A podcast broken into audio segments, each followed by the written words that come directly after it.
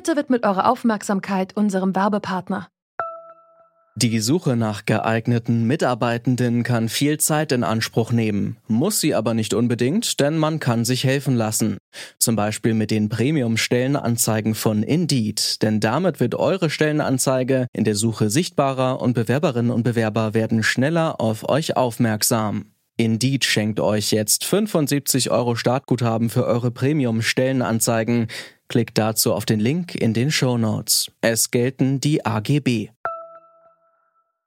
Wir hoffen, dass der Gesetzgeber jetzt auch diese Urteile aus, aus Celle und, und Berlin auch zum Anlass nimmt, die Reformen im Abstimmungsrecht nun endlich umzusetzen. Das sagte Jessica Gedamu. Sie und ihre Ehefrau wollen beide als Mütter für ihr gemeinsames Kind anerkannt werden. Bisher wird das aber vom eben schon erwähnten Abstammungsrecht verhindert. Darin ist geregelt, dass nur diejenige Mutter ist, die das Kind auch zur Welt bringt. Zwei Gerichte haben sich nun mit der Frage befasst, ob das auch rechtens ist. Beide sagen Nein. Das Oberlandesgericht in Celle und das Berliner Kammergericht haben die Klage von zwei lesbischen Eheleuten gegen das Abstammungsrecht bestätigt. Jetzt muss das Bundesverfassungsgericht in Karlsruhe entscheiden. Wir beschäftigen uns heute mit der Gleichberechtigung in der Familienpolitik und fragen uns, wer darf Eltern sein? Es ist Freitag, der 26. März. Mein Name ist Marianta. Hi.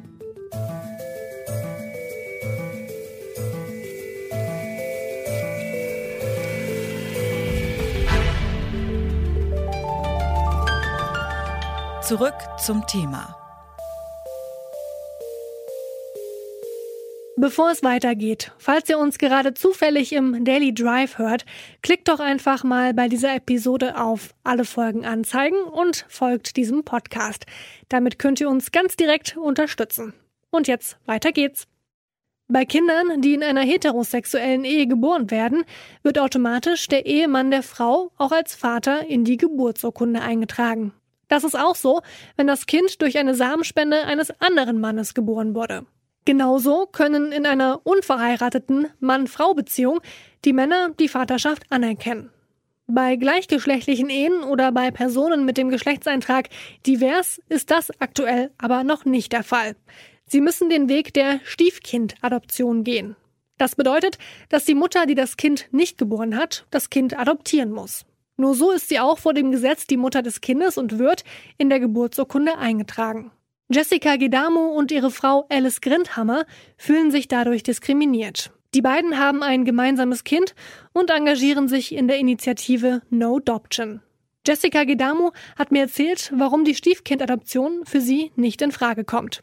Wir haben diesen Weg gewählt, weil wir sagen, dass die Stiefkindadoption für unsere Familien als Instrument vollkommen ungeeignet ist. Weil das Adoptionsverfahren ist ja gedacht für Situationen, in denen ein Kind von einem oder von beiden Elternteilen, also von der sogenannten Herkunftsfamilie, abgegeben wird und in eine neue Elternkindskonstellation auch hineinkommen soll. Und in unserem Fall ist es aber so, dass es ja keine neue Elternkonstellation gibt, sondern wir sind ja die Herkunftsfamilie.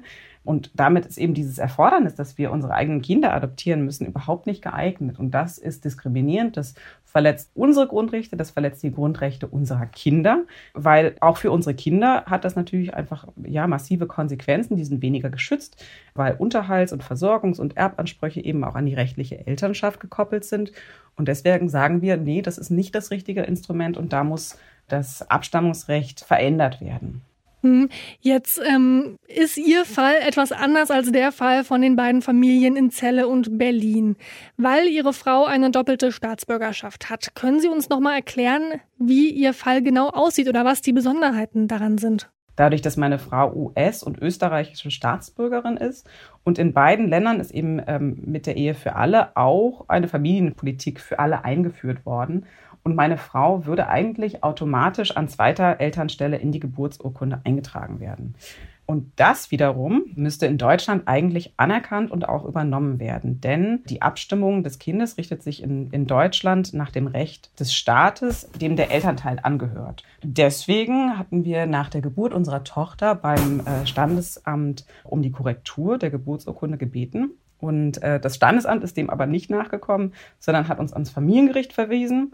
Und dort werden uns jetzt wiederum weitere Steine in den Weg gelegt. Also wir sollen jetzt auf unterschiedliche Art und Weise beweisen, dass äh, die Staatsbürgerschaften authentisch sind und sollen auch nochmal andere für die Entscheidung eigentlich irrelevante Dokumente wie zum Beispiel eine Nachbeurkundung der Geburt unserer Tochter in den USA und Österreich nachreichen. Also wir bekommen eigentlich überhaupt kein Signal, dass unsere Elternschaft in irgendeiner Form anerkannt wird, sondern treffen im Gegenteil eigentlich nur auf Widerstand und Abwehr. Und ja, das ist einfach auch ziemlich emotional belastend für uns. Das äh, bedeutet extrem viel Arbeitsaufwand äh, mit unsicherem Ergebnis ja auch und bringt natürlich auch Kosten mit sich.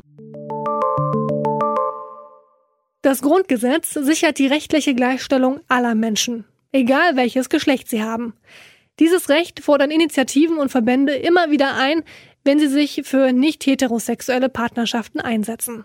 Im Oktober 2017 wurde beispielsweise nach langen Diskussionen die gleichgeschlechtliche Ehe legalisiert. Für mehr Anerkennung von Regenbogenfamilien setzt sich auch der Lesben- und Schulenverband Deutschland ein. Markus Ulrich vom Verband hat mir erzählt, welche gesetzlichen Änderungen in den letzten Jahren durchgesetzt werden konnten.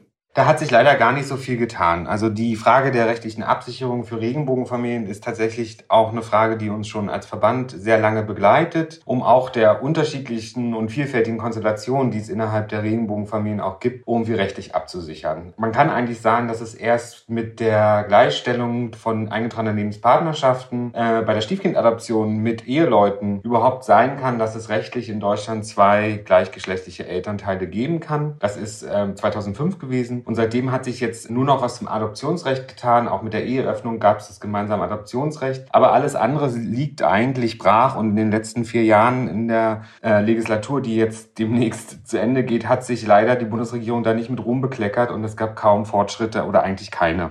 Man hat aber in den letzten Wochen das Gefühl gehabt, irgendwas bewegt sich doch, denn am Mittwoch hat das Oberlandesgericht in Celle entschieden, dass die aktuelle Regelung zum Abstimmungsrecht verfassungswidrig sei. Das Bundesverfassungsgericht in Karlsruhe muss jetzt aber entscheiden, ob beide Mütter automatisch in die Geburtsurkunde eingetragen werden sollen. Heißt das, dass es vielleicht doch noch in dieser Legislaturperiode zu einer Änderung kommen kann? Wir drängen auf jeden Fall ähm, das BMJV, also das Bundesjustizministerium, noch dazu, diese Änderung endlich noch in dieser Legislatur ähm, ja auf die Schiene zu kriegen. Es wurde lang versprochen. Es gab unter der früheren Justizministerin Barley bereits einen Entwurf, der ist dann wieder eingetütet worden. Dann gab es Äußerungen von Lambrecht, der neuen Justizministerin letzten August, dass sie das machen möchte. Und seitdem ist halt leider nicht so viel passiert und die Legislatur ähm, neigt sich ja zum Ende. Man muss jetzt sagen, es gab eine Entscheidung im OLG Zelle und es gab auch gestern noch mal eine Entscheidung im Kammergericht, wo beide Gerichte gesagt haben, sie denken, dass das verfassungswidrig sei. Und deswegen muss Karlsruhe entscheiden. Es ist aber nicht davon auszugehen, fürchte ich, dass die Entscheidung noch so nah rankommt, dass es dann in dieser Legislatur noch was wird. Bisher gibt es ja für einen Elternteil in einer gleichgeschlechtlichen Ehe ja schon die Möglichkeit, das Kind zu adoptieren. Reicht das nicht auch aus? Nein, reicht es nicht. Also es ist natürlich auch eine Gleichstellungsfrage. Ne? Also in, bei heterosexuellen Eheleuten ähm, muss das ja auch nicht sein. Das heißt, der Ehemann ist da automatisch immer auch zweites Elternteil beziehungsweise der Vater.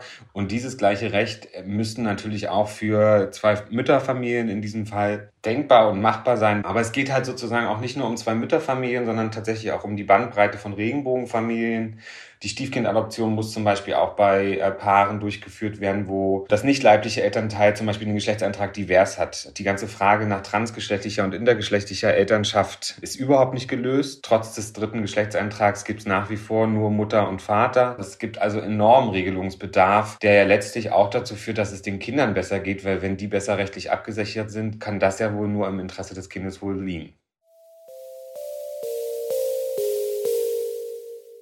Es geht bei der rechtlichen Elternschaft also vor allem um die rechtliche Absicherung der Kinder. Dass es Handlungsbedarf gibt, wissen aber auch die Regierungsparteien. Schon im Koalitionsvertrag wurde festgehalten, dass das Abstammungsrecht geprüft werden soll. Daraus ist dann im Bundesjustizministerium ein Diskussionsentwurf entstanden, der im Juli 2019 veröffentlicht wurde. Der Entwurf, der sah unter anderem auch das Konzept der beidseitigen Elternschaft in gleichgeschlechtlichen Ehen vor. Diese Umsetzung will auch die Justizministerin Christine Lambrecht von der SPD. Mit dem Regierungspartner CDU konnte sie sich allerdings nicht auf einen gemeinsamen Entwurf einigen. In der Wochenzeitung Die Welt hat der CDU-Politiker Thorsten Frei bekräftigt, dass man bei homosexuellen Paaren an der Elternschaft für Adoption festhalten wolle. Deshalb wird am Ende die Entscheidung aus Karlsruhe maßgeblich die Umsetzung bestimmen. Unter der aktuellen Regierung wird das aber wahrscheinlich nicht mehr passieren. Das war's von uns für heute. An dieser Folge mitgearbeitet haben Eva Manegold, Sarah Marie Plekat und Andreas Propeller. Chef vom Dienst war Leonhard Eckwert und ich bin Marianta. Ich sag ciao, bis zum nächsten Mal. Zurück zum Thema vom Podcast Radio Detektor FM.